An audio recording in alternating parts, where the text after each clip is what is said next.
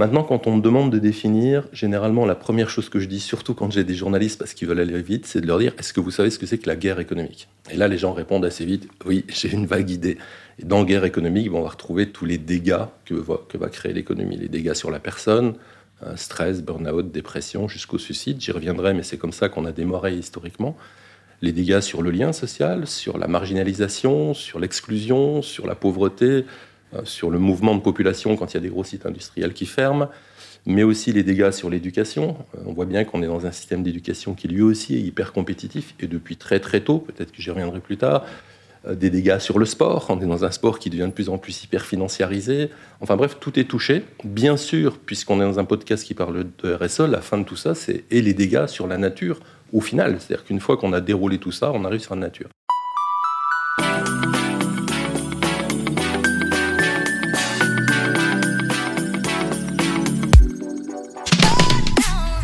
Bonjour, je suis Céline Puffardi-Jvili, Look Sharp pour Le Sens et l'Action, le podcast du C3D.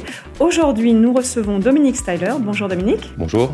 Alors, je vais tenter de vous présenter hyper rapidement. Vous êtes professeur senior à Grenoble École de Management, où vous parlez de paix économique, dans une école de management, où l'on enseigne habituellement à vaincre via la compétition. Euh, donc, vous allez revenir là-dessus parce que c'est euh, assez inhabituel.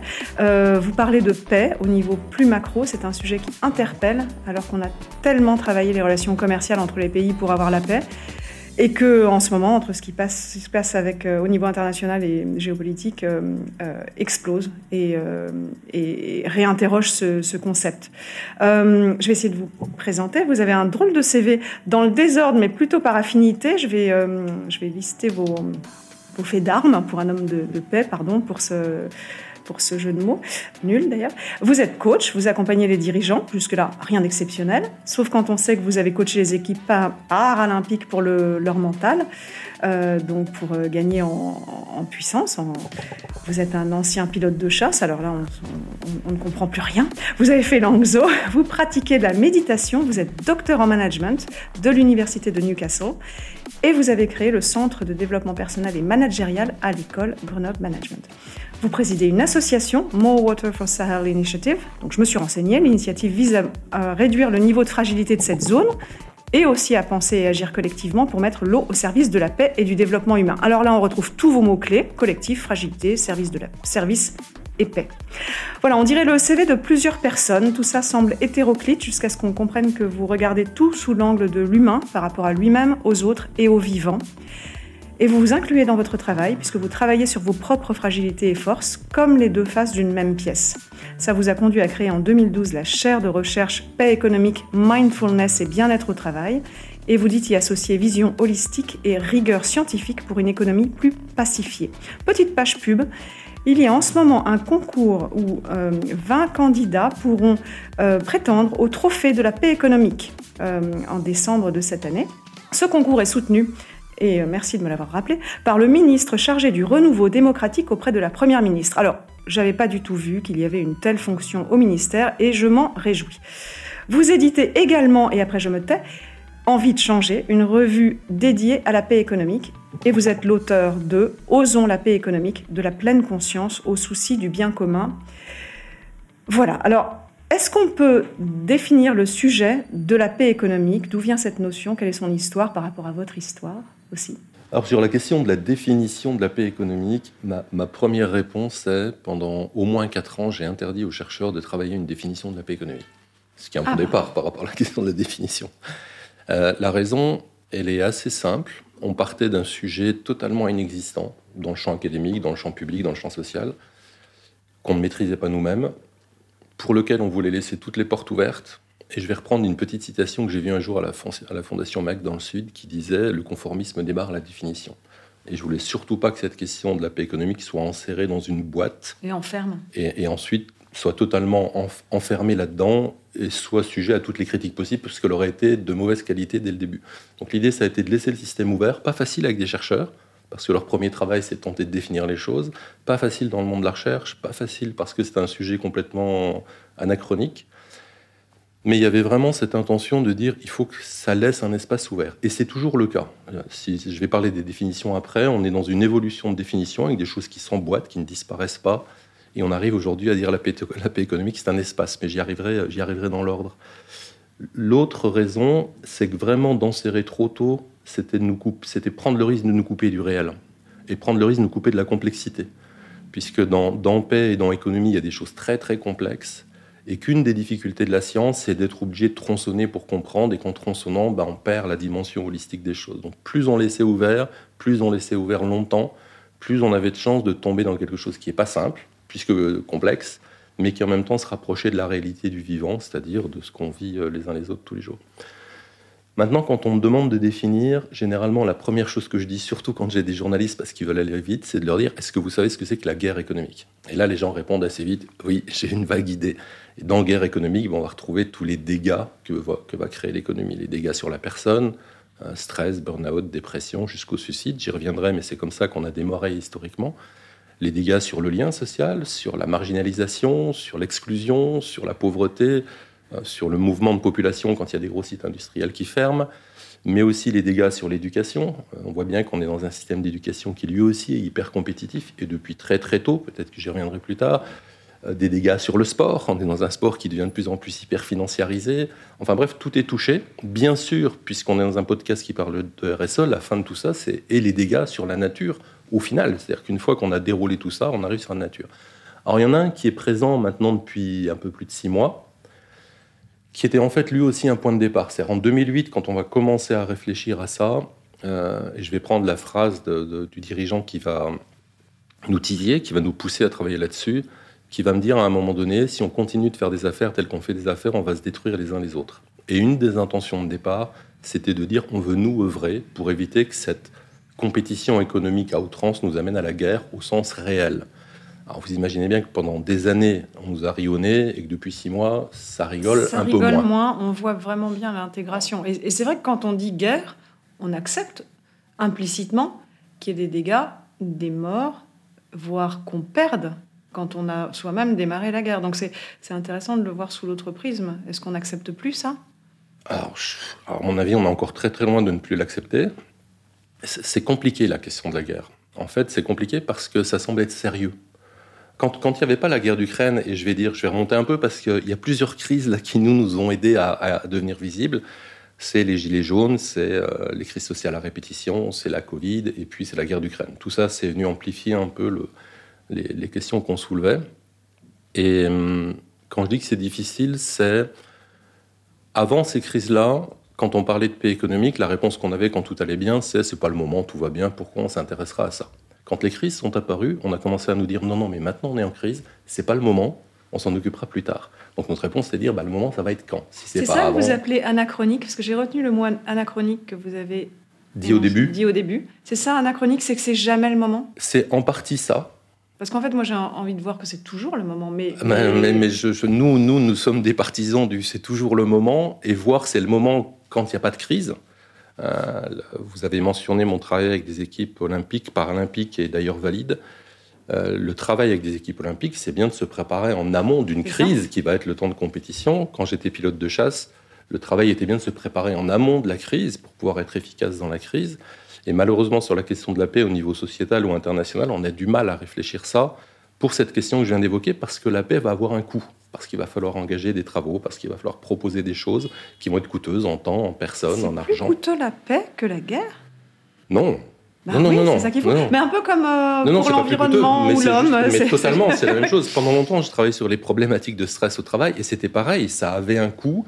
D'ailleurs, ça a été un argument à un moment donné pour mes collègues, chercheurs et consultants de dire il faut convaincre les patrons en leur montrant que ça a un coût.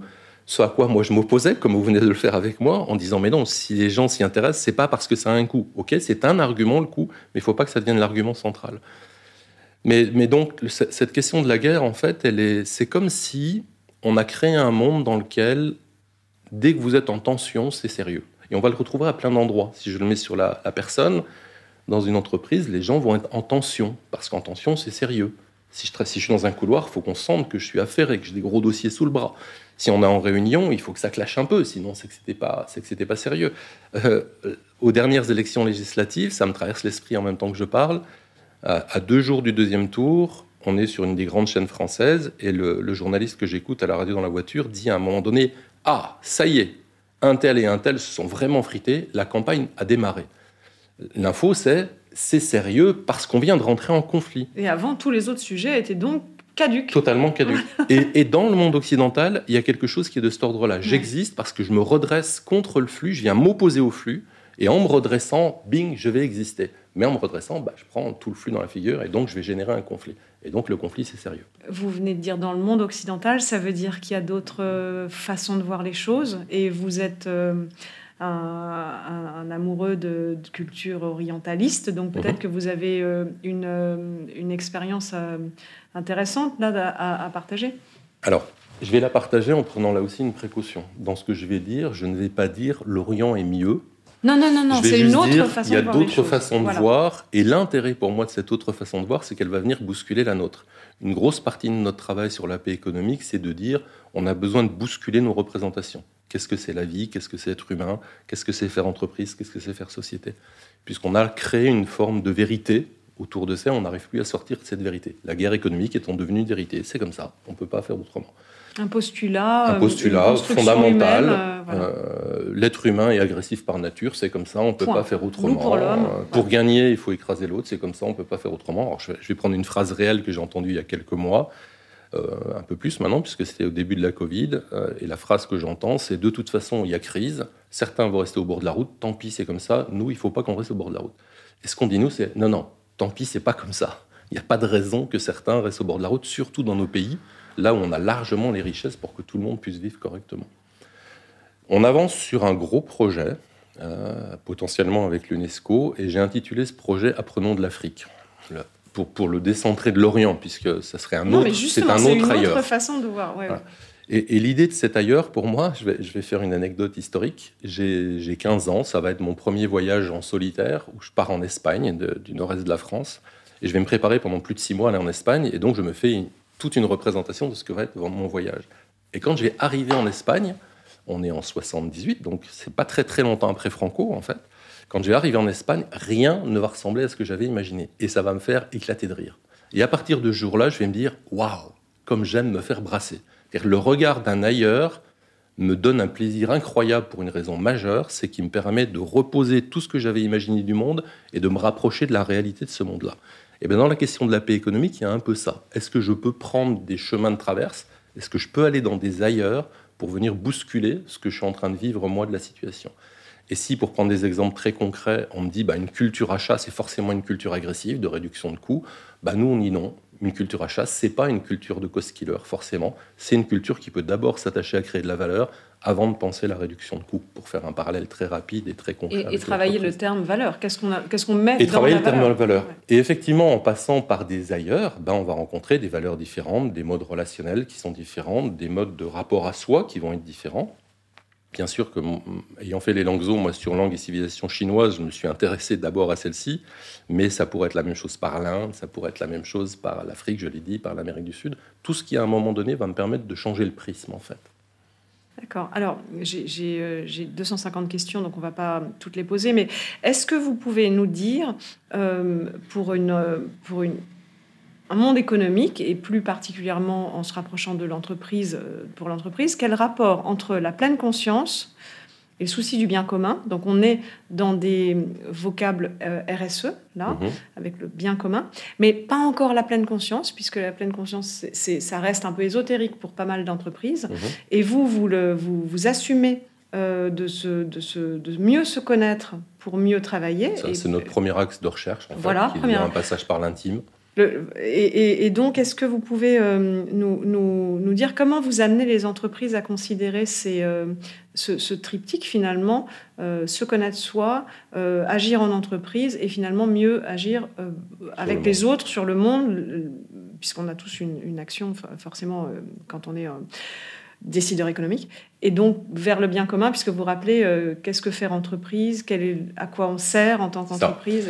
Alors pour parler de la pleine conscience, je vais prendre l'un de nos points de départ encore une fois. Quand on discute avec ce dirigeant 2008-2009 et qui nous dit si on continue de faire des affaires, on va se détruire les uns les autres, il nous dit aussi j'ai du mal à parler de ces sujets, alors que j'en suis convaincu, ces sujets étant la RSE, le bien-être, tous ces éléments-là. Il nous dit j'ai du mal parce que systématiquement je me fais agresser par tout le monde. Et quand on va créer quelques... Alors, tout le monde, ça voulait dire les salariés ont peur, les syndicats me, me menacent ou pensent que je les manipule, euh, les managers me disent on n'est pas là pour faire du social mais du business, et la place économique autour de moi me dit bouge pas encore une fois dans ce sens-là, sinon on va être obligé de te suivre. Je parle d'un dirigeant influent sur son secteur. Parce que tout le monde est paramétré comme ça en fait, donc tout le monde questionne. Euh, C'est ça. et, puis on a peur de changer. Il y, a, clairement une peur du changement. Un enfant battu retourne chez lui sans trop de problèmes. C'est moins dangereux de retourner là où il prend des coups, mais il sait quel type de coups il prend que d'accepter une, transformation et un changement réel, voire des fois radical. C'est affreux comme comparaison, mais c'est pas faux. mais on est dans quelque chose qui ressemble à ça, en fait. Hein. Et, et, en fait, quand on va créer cette chaire, on va indiquer, c'est devenu aujourd'hui notre troisième point éthique, mais dès le départ, les dirigeants présents, les cinq dirigeants et les chercheurs vont se mettre en commun et vont dire nous affirmons que le but d'une entreprise est de s'inscrire dans la cité, de renforcer le tissu social et de contribuer au bien commun. Ça, c'est l'objet même d'une entreprise. C'est à ça qu'elle sert pour pouvoir parler de la pleine conscience, j'ai besoin de passer par cet endroit-là.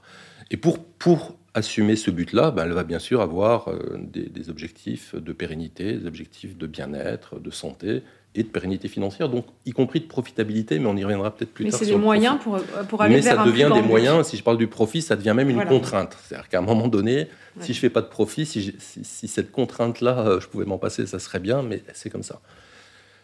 Pourquoi la question de la pleine conscience? Alors, la, première remarque, c'est euh, on se construit tous un ensemble de représentations du monde qui vont être guidées par le contexte dans lequel on vit, par notre histoire, par notre éducation.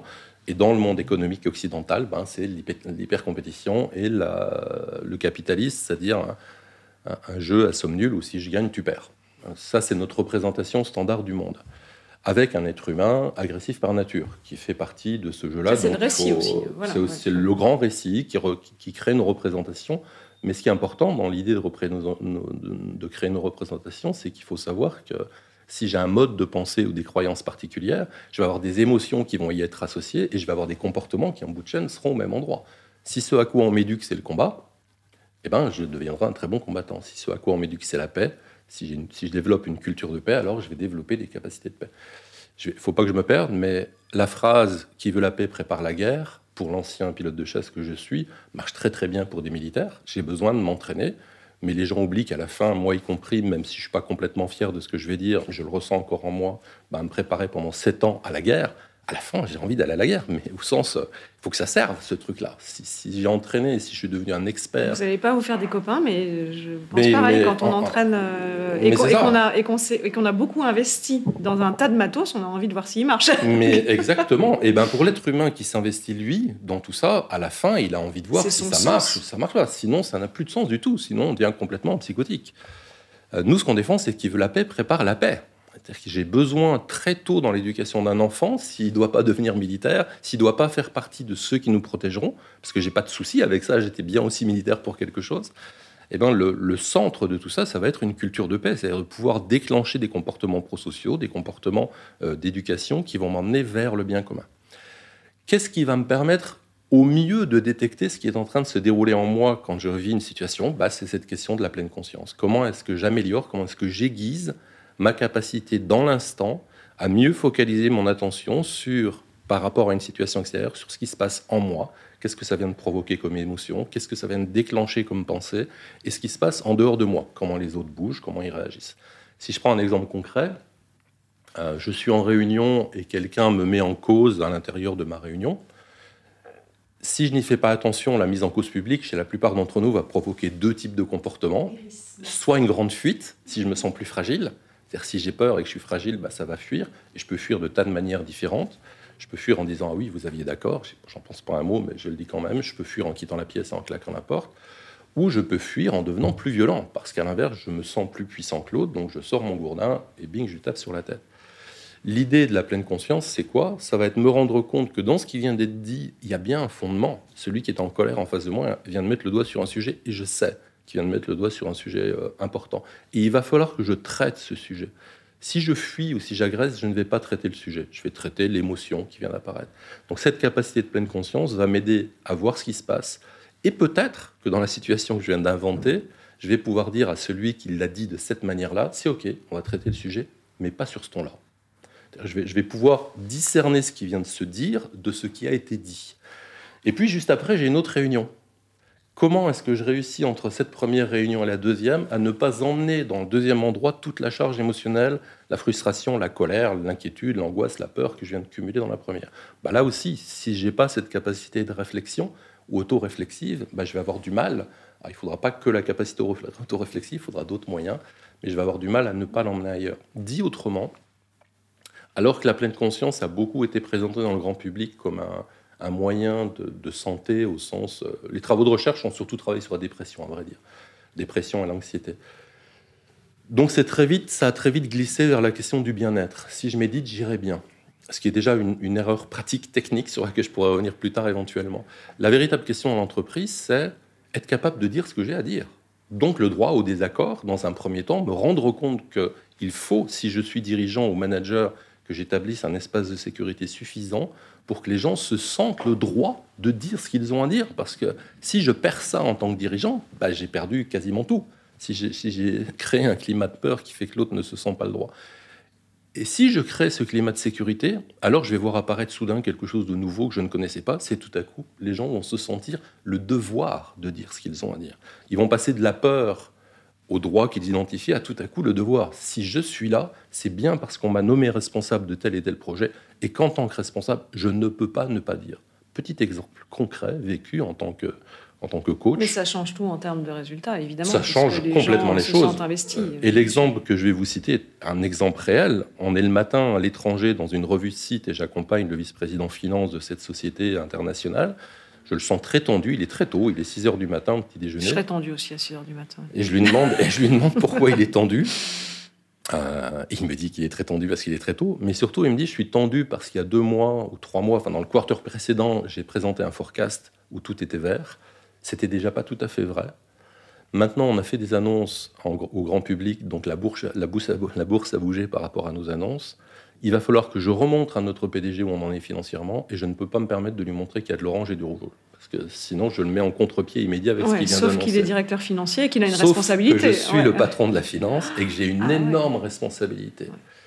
la pleine conscience va faire quoi? Elle va venir me dire entends qu'à l'intérieur de toi, depuis des jours, tu dors pas bien, donc que le physique réagit et que depuis un temps de dingue, tu as des pensées qui traversent l'esprit en essayant de fuir la situation.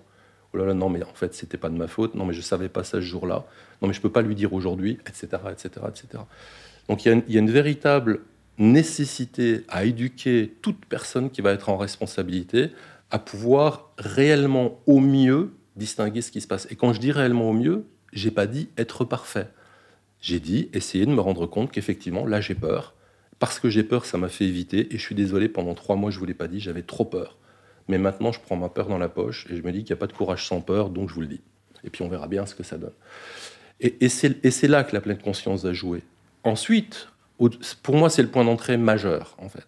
À côté de ce point d'entrée, il y en a un deuxième fondamental, c'est la mise en relation. La première, je viens de la dire, être capable de se remettre en lien avec soi. Et on sait combien c'est hyper difficile pour tous les humains que nous sommes à être en lien correctement avec soi. Qu'est-ce que je vis réellement? Qu'est-ce que je ressens réellement? Et comment je vais donc pouvoir agir, mais ensuite me mettre en lien correctement avec l'autre, me mettre en lien avec mon système, me mettre en lien avec mon organisation, avec mes procédures, jusqu'à la nature. Et c'est là que la question de la sensibilité va apparaître. Ah, c'est très intéressant. Alors, vous parlez sensibilité, donc je vais ramener une, une de, mes, une de mes questions. Euh, lorsqu'on a préparé ce podcast, vous m'avez parlé de l'entraînement à la désensibilisation et à la mise en distance. Euh, dont on est tous euh, à la fois victimes et, acteurs quand on est en entreprise. Euh, les hiérarchies sont faites pour ça, les codes sont faits pour ça, l'étiquette, etc. Mais vous m'avez parlé de, des contrats. Et je trouve que c'est très intéressant. Vous m'avez dit que les, les, avocats préparent des contrats pour, pour vraiment mettre de la distance et nous rendre insensibles. Et quand on est insensible, on peut dégrader. Et c'est le droit qui vous autorise à dégrader. Donc un droit euh, qui, qui, dessert finalement euh, l'homme et la nature. Puisque le, là, on parle d'insensibilité, mais, mais c'est pareil pour, le, pour ce qu'on fait euh, aux vivants et, aux écosystèmes. Tout à fait. Avec cette précaution que je vais prendre, vous avez fait un, bout de raccourci. Ah vous êtes allé un peu vite à un endroit pour moi. C'est fondamentalement la question du droit, elle est bien de créer des espaces de liberté et des protections. Donc son objet central est bien là créer de la liberté, créer des protections, être capable de s'assurer que chacun va pouvoir vivre quelque chose, en tout cas le droit dans les démocraties, C'est ça son objet central. Et à mon avis, c'est ça qui le pousse. Malheureusement, bah, tout juriste sait très bien que dès qu'une règle se pose, le jeu des hommes va être de voir comment je vais contourner cette règle. En droit des affaires, en tout cas. Voilà. Et le jeu des puissants va être de maintenir un droit qui tiendra de mieux en mieux pour venir répondre aux besoins du puissant. Et comme il a la main sur le droit, généralement, ça se passe pas très bien. J'ai un jeune collègue qui est d'origine euh, syrienne et palestinienne qui a travaillé dans sa thèse sur l'impact qu'a eu le choix de la Chine de contourner les règles de l'OMC sur l'augmentation des richesses au Moyen-Orient. Et c'est un excellent exemple pour ce dont on est en train de parler. C'est-à-dire les règles de l'OMC euh, mises en avant et poussées par la question occidentale et par le droit international occidental, qui, reste le droit le plus puissant pour l'instant, la Chine dit un jour, votre droit ne me convient pas, est-ce que vous voulez bien changer les règles? L'OMC lui dit, bon non, on ne change pas les règles. Donc la Chine dit, bah, c'est pas grave, je contourne. Et puis là, on se rend compte de quelque chose d'incroyable, c'est que tout à coup, la Chine contournant, ben, au Moyen-Orient, il y a une, forme d'amélioration, il y a une forme d'augmentation des richesses qui apparaît, qui n'est pas le cas jusque-là. Ce qui revient à votre question de départ. Est-ce que le droit, à un moment donné, ne vient pas dégrader certains systèmes?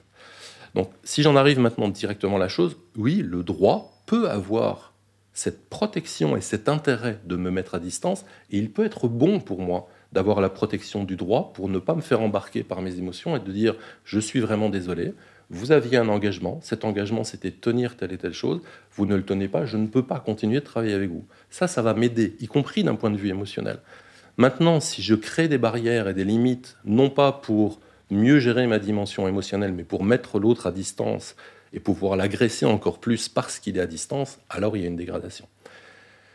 Et l'endroit qui va faire un pont avec la question de la pleine conscience euh, sur cette question du sensible, c'est effectivement quand on regarde tous les systèmes de conflit, dans un système de conflit, l'une des premières choses qui se passe, c'est la tentative de dégrader l'autre, de le rabaisser un peu, de le ramener à quelque chose qui serait non humain si c'est un conflit entre, êtres humains, ou qui serait non sensible si c'est un conflit avec des animaux ou avec la nature, parce que si c'est non humain ou non sensible, alors je peux exploiter.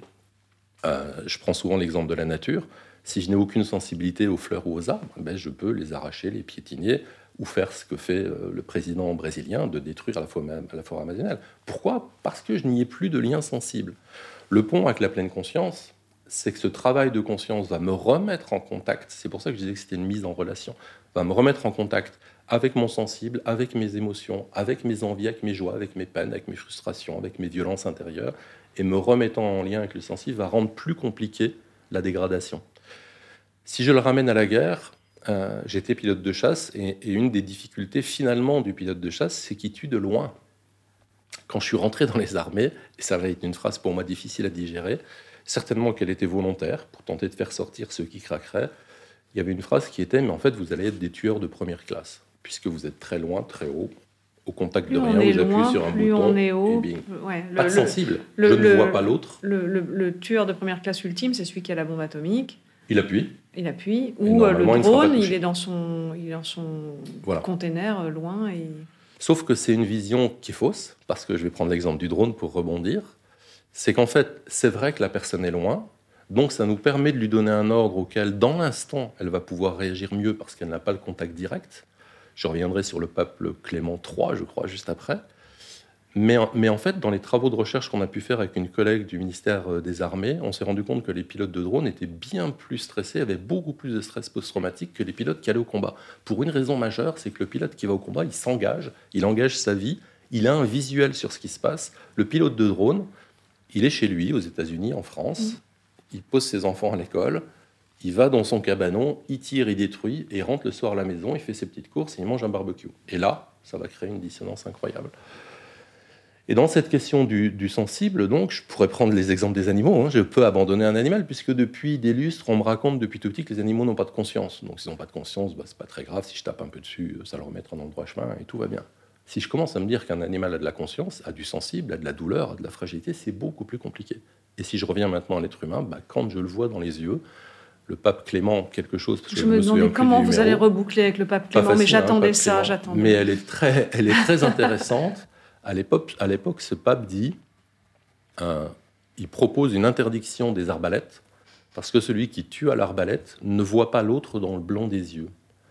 Donc effectivement, il est à distance et il peut détruire sans même connaître celui qui va détruire. Et quand je suis à distance, je vais vous faire un parallèle, vous allez voir qui marche très très bien, alors je n'ai plus de lien sensible. Si l'autre est à côté de moi et que je le vois dans les yeux, ça va être beaucoup, plus compliqué. L'exemple le plus classique du monde du travail aujourd'hui, ben, c'est l'email. Si vraiment j'ai un truc violent à vous dire, il y a de fortes chances que même si vous êtes dans le bureau d'à côté, je vais d'abord mettre un email. Éventuellement, je vais mettre 4-5 personnes en copie, comme ça tout le monde saura, puis l'agression aura été plus violente. Mais venir dans le bureau pour vous dire j'ai un souci là dans la relation qu'on a, il faut qu'on pose les choses, sinon on va pas s'en sortir, ça, c'est dur. Et pourquoi c'est dur? Parce que c'est du sensible, parce que ça va venir faire vibrer l'intérieur et que j'ai très peur peut-être de mes propres réactions, de fuite ou d'agression, encore une fois. Et donc, toute cette question de la pleine conscience, elle est là. Elle est dans l'amélioration de ma capacité d'attention, l'amélioration de ma capacité de décision. On s'est rendu compte dans les contextes organisationnels que la pleine conscience faisait que les gens focalisaient plus sur l'opérationnel que sur le rationnel, et c'est que le relationnel, pardon, c'était pas une mauvaise chose. Mais aussi, si je reviens à ce sensible, c'est elle qui va me permettre de retrouver du sensible et donc de retoucher mes fragilités. Et là, on a une boucle vertueuse. Je touche mes fragilités, je réenclenche du sensible, je comprends que l'autre en a aussi. Et quand je recomprends que l'autre en, en face de moi est un être sensible, alors ça devient beaucoup plus dur de le dominer et euh, sensible sens. Mhm. Euh, on est tous à la recherche de sens. On voit que les jeunes euh, l'expriment ouvertement. Ça fait peur aux entreprises parce qu'elles ont un petit peu peur de, perdre les, les talents. mais il n'y a pas que les jeunes qui recherchent du sens. Seulement peut-être que maintenant les plus vieux osent en parler, alors mhm. qu'avant c'était un peu un, tabou. Est-ce qu'on peut parler du sujet du, du, du rôle du management, du manager, peut-être euh, euh, venir euh, parler du, du, manager qui doit être au service des autres? Vous, vous faites le parallèle avec le ministre ou le, samouraï pour ramener ce, sens en entreprise? Est-ce que c'est son rôle? Est-ce que est-ce qu'il alors, rappelez-moi le ministre et le samouraï si je me perds en. D'accord. L'idée centrale pour moi sur cette question du sens, c'est on a passé les 20 dernières années à nous seriner sur il faut que tu trouves ton sens personnel. Quel est le sens de ta vie? Comme si, enfin, si je vais continuer ma phrase, comme si nous étions uniques et indépendants et autonomes de tout le reste. Ce qui d'ailleurs correspond assez bien à la culture occidentale, qui, si je la décrivais rapidement, c'est moi, les autres, le monde. Le point central, il est sur moi. Là où dans la culture asiatique, c'est plutôt le monde, les autres, moi. C'est le collectif qui prime. Donc nous, partant d'un monde individuel, euh, et le droit occidental est très centré sur la personne d'ailleurs, là où le droit coutumier africain est très centré sur le collectif, pour refaire un, parallèle rapide. Puisque c'est moi, les autres, le monde, ben, dès qu'on s'est posé la question du sens, c'est devenu la question du sens pour moi. Si je suis élève, très vite, on me demande qu'est-ce que tu veux faire, quel projet tu auras, comment tu vas t'épanouir, etc., etc.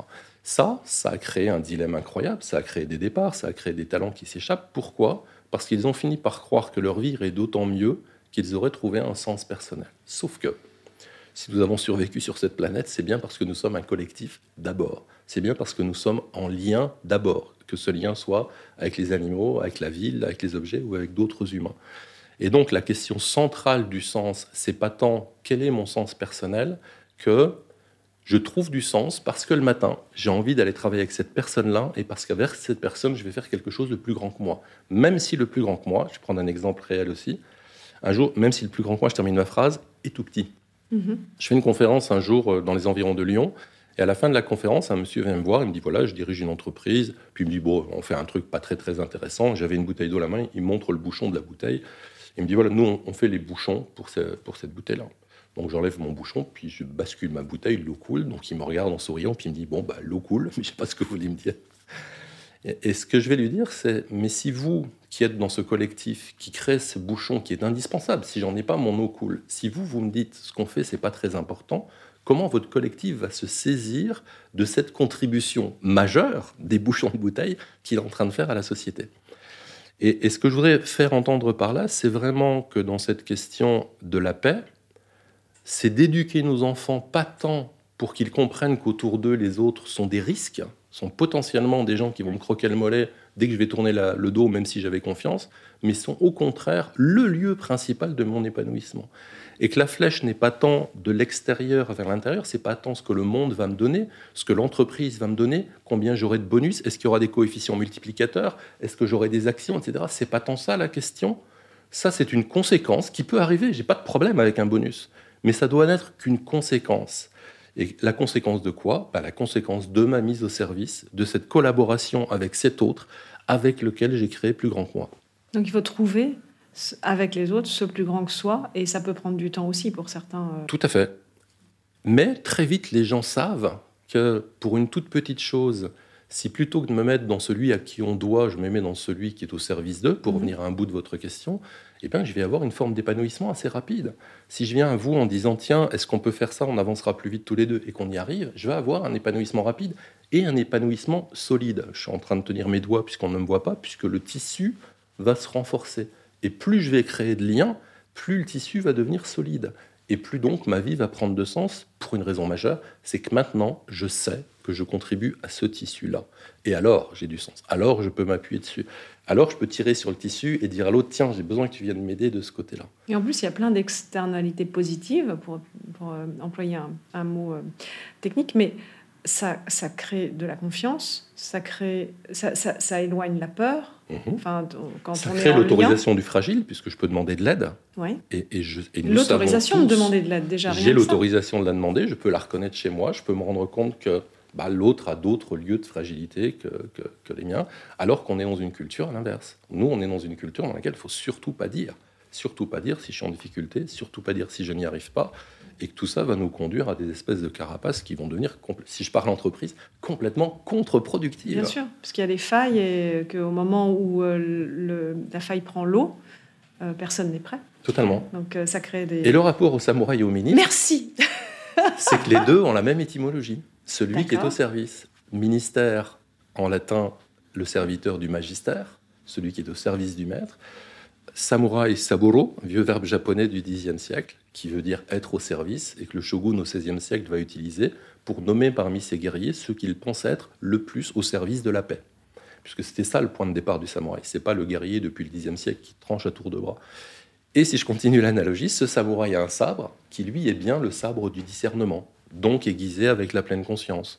Et maintenant que je suis en réunion et que j'entends dans cette remarque de l'autre qui me met en cause en public qu'il y a bien un objet qu'il faut qu'on traite, je vais pouvoir mettre le doigt sur le gens en disant ok on va traiter ça, mais pas de cette manière-là, ça c'est pas tolérable. Hmm.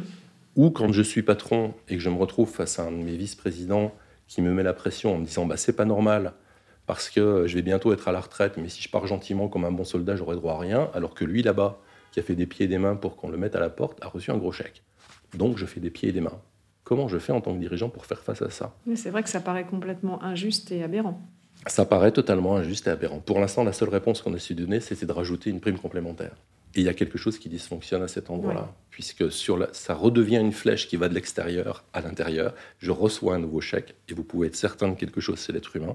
Plus vous en donnerez, plus de toute façon il va rentrer dans un jeu de comparaison avec l'extérieur, et il trouvera un extérieur plus grand que lui, donc il en voudra encore. Alors que s'il se remet dans la position, et les questions de frugalité sont bien à cet endroit-là, s'il se remet dans cette position-là, et dans la position du service, s'il se remet dans la position du don, je suis là pour contribuer à plus grand que moi, alors c'est très très différent. Et j'ai pas, forcément besoin d'un, j'ai pas forcément besoin d'une récompense immédiate ou nécessaire ou systématique au don que je viens faire à l'extérieur. Parce que je suis tout le temps en comparaison. C'était un peu le débat sur les, euh, les, les, méga salaires ou méga primes des patrons, parce qu'on dit, mais sinon, il y a une compétition internationale, les grands patrons iront ailleurs, mais parce qu'on est dans cette, cette reconnaissance des valeurs-là, qui est très contre-productive. Parce que la valeur centrale, c'est la valeur argent, mm, mm. qui en plus devrait souligner ma compétence. Si j'ai beaucoup d'argent, ça veut donc dire que je suis très compétent. Et la responsabilité quand même tout À fait, tout à fait. Mais en fait, euh, mais, en fait il n'y a pas de lien du tout de causalité de l'un à l'autre. Je peux avoir énormément d'argent et être un total incompétent. Mais merci. Et l'exemple, euh. l'exemple que je viens de prendre est très fréquent dans les entreprises. Moi, je le côtoie très souvent dans les accompagnements de comités de direction ou dans les accompagnements de managers, cette question de comme je ne veux pas perdre un talent, je lui ferai une prime. Et, en fait, on se rend compte que ça ne change rien au problème, puisque j'ai beau mettre une prime, l'autre de côté, si vraiment il le veut. Donc ça, ça augmente les frustrations de, tous les côtés. Alors que de remettre le point central sur OK, tu veux plus d'argent, mais à quoi tu contribues? Tu veux partir? Ce que je vais dire va être pas facile à entendre pour une entreprise, puisque notre modèle ne fonctionne pas du tout dans ce que je vais dire. Tu veux partir pour une question de mercenaire, puisque si je reviens dans l'analogie combative, c'est bien ça dont on parle. Je m'offre, moi, au plus offrant tu me donnes plus, je vais chez toi. Mmh, Aucun lien particulier de loyauté, etc. Il n'y a pas de sens dans le mercenaire. Pas de sens, absolument pas de sens. Je vais à celui qui paye le plus, quelle que soit la condition éthique, quel que soit le relationnel que j'avais avec les gens, quel que soit l'engagement que j'avais promis ou la loyauté que j'avais décidé de donner.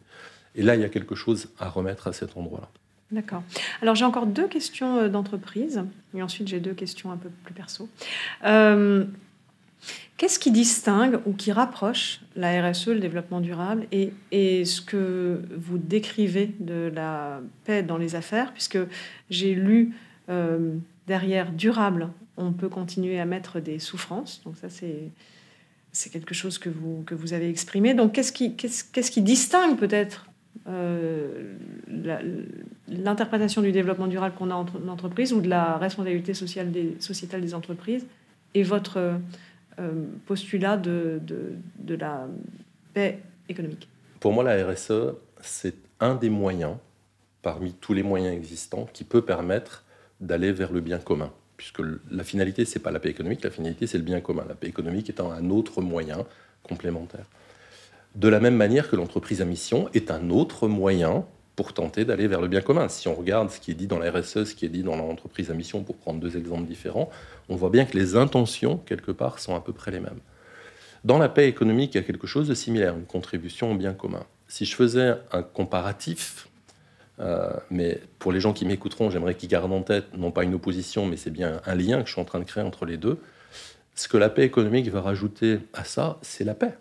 C'est la question de la paix, en fait. Et la paix à tous ses niveaux. La paix avec soi, la paix avec mon voisin, la paix avec mes collaborateurs, la paix avec mon concurrent, la paix avec mon client. Je ne détruis pas mon client, je n'abuse pas de mon concurrent, je n'abuse pas de mes collaborateurs, je ne détruis pas la nature. Au contraire, je vais travailler dans un, un épanouissement de l'ensemble de ces parties prenantes-là. Quand on a une entreprise qui dit nous allons créer un nouveau site industriel et que l'argument majeur du choix final c'est où est-ce que ce nouveau site implanté en Inde bénéficiera le plus à la population locale, ça n'est pas où est-ce que ce site nous coûtera le moins cher. C'est très différent. C'est très très différent. Et il y a donc bien là la question de l'épanouissement de l'ensemble des parties prenantes, puisque là, la population locale, c'est pas forcément ni mon client ni mon fournisseur. J'en ai, j'en ai aucune idée. Donc il y, a vraiment cette, cette volonté-là. Donc la paix. J'ai rencontré euh, Robert Misraï. Robert Misraï est un monsieur qui a aujourd'hui 96 ans, qui est un des grands philosophes français sur Spinoza. Et la première fois que je l'ai vu, il me dit, Monsieur Staller, pourquoi la paix? Alors je lui raconte mon truc, bah, la paix, parce que... Oui, mais pourquoi la paix, Monsieur Staller? Je lui dis, bah, parce, que, parce que les entreprises, parce que la dégradation, parce que la pollution. Puis il me regarde une troisième fois, il me dit, oui, mais pourquoi la paix? Puis là, comme il voit que je, je bute un peu, il me dit, mais parce que la joie. Et pour l'instant, la RSE ne pose pas la question de la joie. Pourquoi la paix? Parce qu'elle va recréer un espace de joie, donc de bonheur, un espace commun dans lequel l'objet, c'est bien l'épanouissement. Et à entendre tous les jours à la radio parler de RSE que sur son versant dégradé, les crises que ça provoque, comment ça dégrade l'organisation, comment ça dégrade l'environnement, comment ça dégrade le processus climatique, etc., la joie disparaît complètement. Vous, voulez dire qu'il manque la vision pour un projet euh, d'entraînement massif qui serait allons vers la joie. Allons vers la joie, mais bien entendu. Et je le dis euh, sans vergogne, pour reprendre les mots de M. Misrahi, sans vergogne, parce que sinon, à quoi ça sert? À quoi sert un, un gouvernement si son objet ça n'est pas la joie de ses administrés, leur bonheur, leur bien-être, leur vie commune. Quand le ministère de la joie, pardon, mais... Par exemple, avec toutes les dérives que ça pourrait avoir, bien, entendu. Mais c'est vraiment... Et donc pourquoi la paix économique par rapport à la RSE Parce que la question du vivre ensemble, parce que la question de la joie, parce que la question du sensible, parce que la question de l'être humain qui vit en contact avec les autres. Et, et aujourd'hui, dans cette, dans cette évolution très chiffrée de la RSE. on parle d'impact carbone, on parle de mesures, on parle de recherche, de résultats scientifiques. Euh, on va retrouver des arguments qui sont rationnels, mais si vous y faites attention, on repousse toutes les dimensions du sensible. Mais qui sommes-nous? Est-ce que nous sommes des êtres rationnels? Absolument pas. La raison est fabuleuse. Son objet principal, m'aider à réguler un peu mieux mes émotions, puisque d'abord, je suis un être sensible. Je suis d'abord un animal qui vibre, qui ressent, qui, qui sniffe, qui goûte, qui avance et qui, par rapport à tout ça, va vibrer. Et dans toutes ces vibrations, ben, cet animal-là, il a une chance, il a la raison. Et la raison va lui permettre de dire à un moment donné, ok, calme-toi là. Si, si, tu veux que ça se passe ensemble, on va juste. Et pas l'inverse. Donc, donc, il y a tout ça dans cette question de la paix. Euh, je regardais parce que j'avais noté ce matin en arrivant deux, trois choses qui m'intéressaient. Pourquoi la question de la paix? Parce qu'elle m'oblige, au sens du chevalier, au sens de être l'obligé de. La question de la RSE ou du carbone, elle m'oblige aussi, mais d'une autre manière. J'ai un impact carbone, j'ai une règle, j'ai une loi, maintenant je suis obligé de plier à la loi, il faut que je prouve. Mais je ne suis pas son obligé à, à cet impact carbone. Je suis son débiteur, mais ce n'est pas la même chose. Et sur le carbone, j'avais noté que vous, vous, dites également que le carbone c'est bien, mais c'est factuel, c'est ce que vous dites, on, l'a bien choisi parce qu'on peut le mesurer. Mais ça ne fonctionnera pas, enfin on n'améliorera pas globalement nos façons de, de consommer, de vivre, de produire si on n'a pas pensé l'entre, l'entre, tout à fait. entre le carbone et nous, il y a tout un tas d'autres choses. Et il y a tout un ensemble de dépendances et de, et de guerres. Euh, il, y a, un endroit qu'on cite de temps en temps, nous, c'est un collègue qui va sur ce terrain-là, c'est que cette question de la paix, elle s'établit avec tout le monde, y compris avec les objets. Euh, j'ai devant moi un téléphone, un PC, un micro. On voit bien ces téléphones à quelle vitesse ils sont passés dans un mode de renouvellement, combien ils sont caduques rapidement, et combien je n'ai plus de paix avec mes propres objets. Je suis continuellement dans une recherche et dans, un, dans une conflictualité à obtenir le dernier modèle, le dernier niveau, euh, au point d'avoir transformé le regard sur la société. Il y a 50 ans, si vous étiez senior, vous étiez quelqu'un de valeur, qui avait des connaissances, des compétences, des expériences particulières. Aujourd'hui, à travers les ordinateurs, les PC, les logiciels ou les téléphones, quand vous êtes vieux, vous êtes quelqu'un d'obsolète. C'est ce qui est plus du tout. L'objet nous a rendu obsolètes. C'était une intention qui n'est pas de l'objet, mais qui est du. Des, Absolument pas, qui est de la façon que nous avons. Donc, comment est-ce qu'on remet dans cette dimension-là une capacité à voir à quoi tout ça sert, à voir à quoi tout ça, ça nous amène? Euh, Je ne suis pas très, très certain d'avoir répondu à votre dernière question, mais. Euh, si, si. Mais si elle n'est pas encore là, la dernière. Ok. On va essayer de, donner envie vraiment de lire Osons la paix économique, qui est. Je ne ferai jamais assez de publicité pour ce bouquin. Euh, dans le dernier chapitre, vous parlez des, six challenges du monde du travail, euh, qui sont très clairs, qui donnent des pistes réelles et concrètes, je trouve.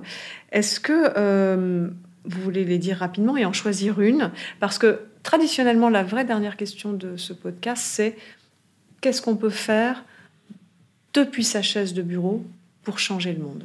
Donc c'est bien depuis l'entreprise en tant qu'individu. Voilà. Et comme dans vos, la fin de votre livre, vous ouvrez sur toutes ces possibilités, ces, chantiers, mhm. est-ce que vous voulez en, en présenter un? Mhm.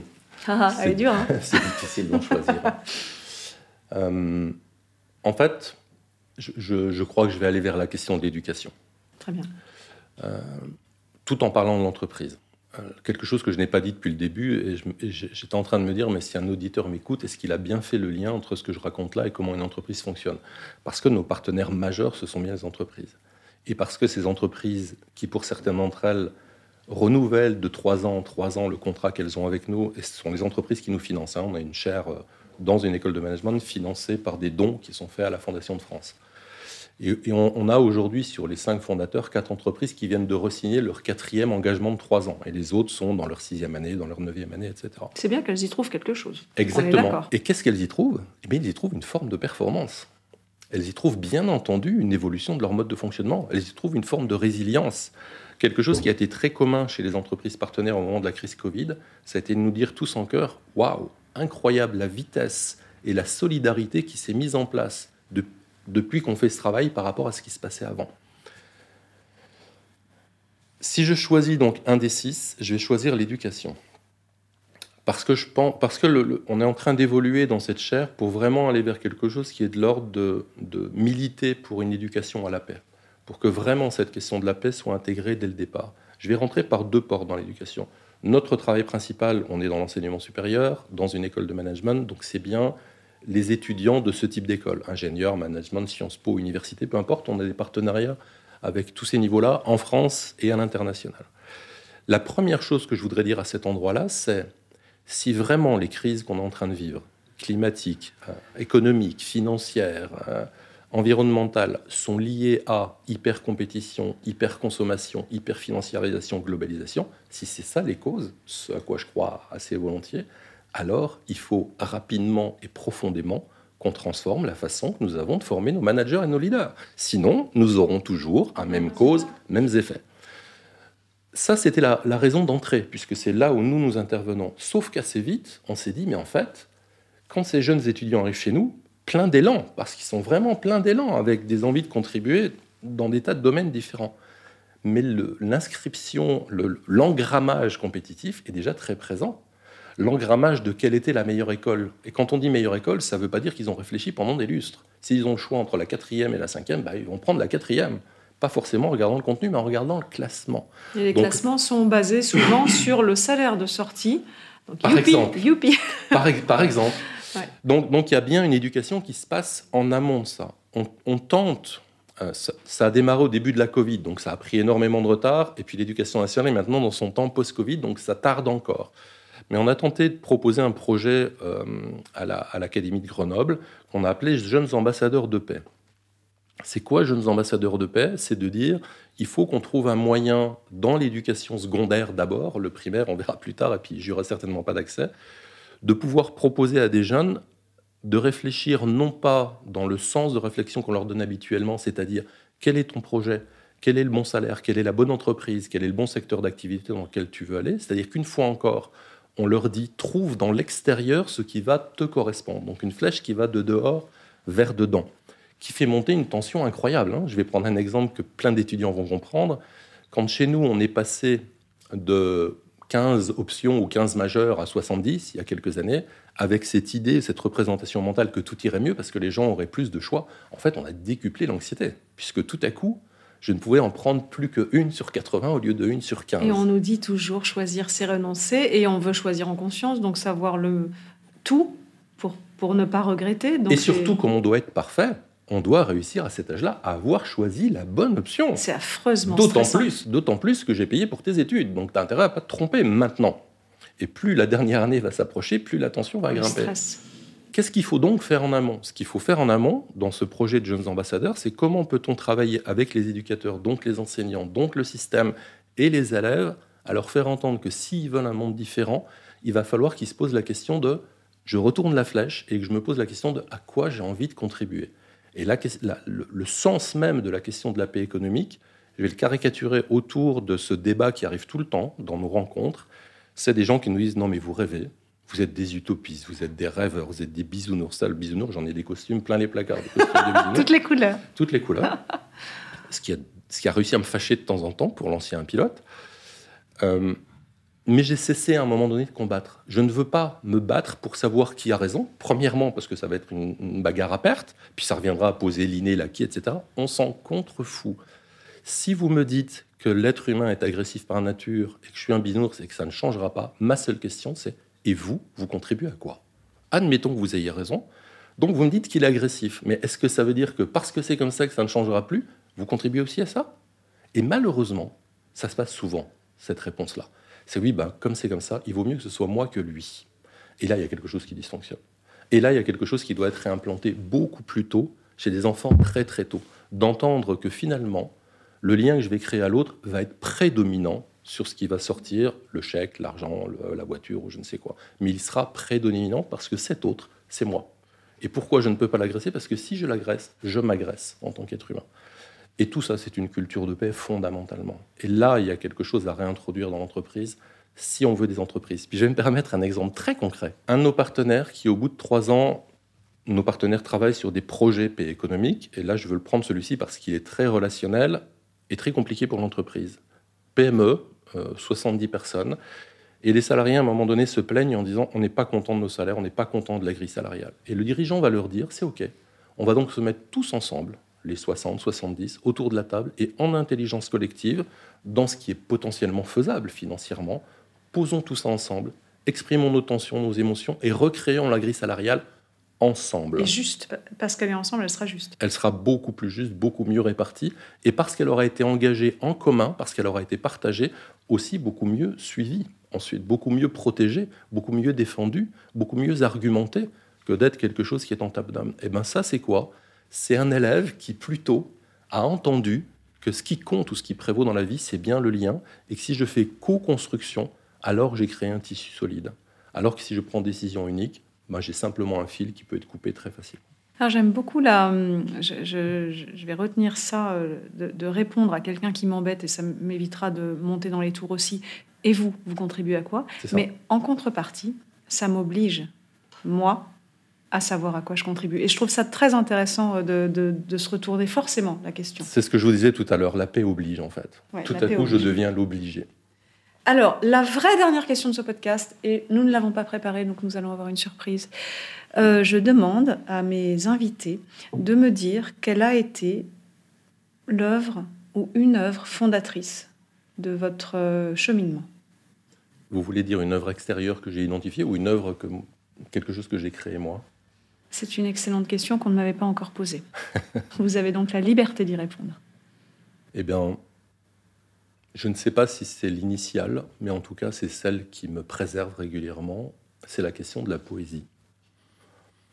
Parce qu'il n'y a pas de raison derrière la poésie. Il y a juste, c'est là, ça existe, c'est comme ça, ça fait partie de l'être humain. On n'a pas à la mettre en cause. Quelqu'un qui vient critiquer une poésie, j'ai juste envie de lui dire si tu veux. Mais... Et puis moi, ça a toujours été ma dernière marche. Quand rien ne va bien, à la fin reste quand même encore la poésie reste encore le beau. On n'en a pas parlé, mais je pense que la question de l'esthétique et du beau fait partie de tout ce qu'on vient de raconter et que cette mise en lien, que cette relation avec la poésie est fondamentale. Il y a 3-4 semaines, j'étais dans une conférence internationale et comme j'étais co-organisateur, je faisais partie des personnalités de départ qui présentaient les choses. Et les personnalités avant moi, qui n'étaient pas forcément des universitaires, sont tous allés sur les chiffres, sur quelque chose. On était autour du bien-être euh, au sens le plus large possible. Et toutes les personnes qui précédaient, non pas que ce qu'elles disaient n'était pas intéressant, mais venaient systématiquement sur on a des preuves. Les chercheurs ont dit que les mesures existent. Et bien sûr, quand c'est arrivé à moi en tant que chercheur, je me suis dit, bah, je dis quoi maintenant? Vous avez Moi aussi j'en ai, mais... vous avez dit tout ça. Moi aussi j'ai des preuves, mais c'est plus la peine, vous en avez dit assez. Et la seule façon que j'ai eu de répondre a été de dire aux gens, est-ce que vous voulez bien fermer les yeux? Et je vais vous raconter une poésie, celle qui m'est venue par l'esprit. Je vais la redire maintenant, parce que je la trouve toujours aussi jolie. Je la connais depuis que j'ai 17 ans, depuis les Langso. Et cette poésie, c'est je travaille quand le soleil se lève, je me repose quand il se couche. Pour, pour manger, je cultive mon champ, pour boire, je creuse mon puits, peu m'importe la puissance de l'empereur. Et, et, et, ce qui s'est passé a été assez surprenant, puisque j'ai des chercheurs qui sont venus me voir à la fin en me disant Waouh, on n'a jamais osé. Pourtant, c'est pour ça qu'on fait de la recherche. C'est-à-dire que les chiffres, la mesure, les équations, les thèses n'ont qu'une seule raison, c'est celle-ci. Sinon, ça n'a plus d'intérêt. Waouh euh, Merci Dominique, c'était un excellent moment. Nous avons explosé évidemment le timing, mais on s'en fiche puisque c'était beau. Merci beaucoup. Merci pour votre écoute. Ce podcast est à retrouver tous les mois sur les meilleures plateformes de podcast et sur le site web du C3D. Si ce podcast vous a plu, je vous invite à le noter, 5 étoiles pourquoi pas, et surtout à le partager largement.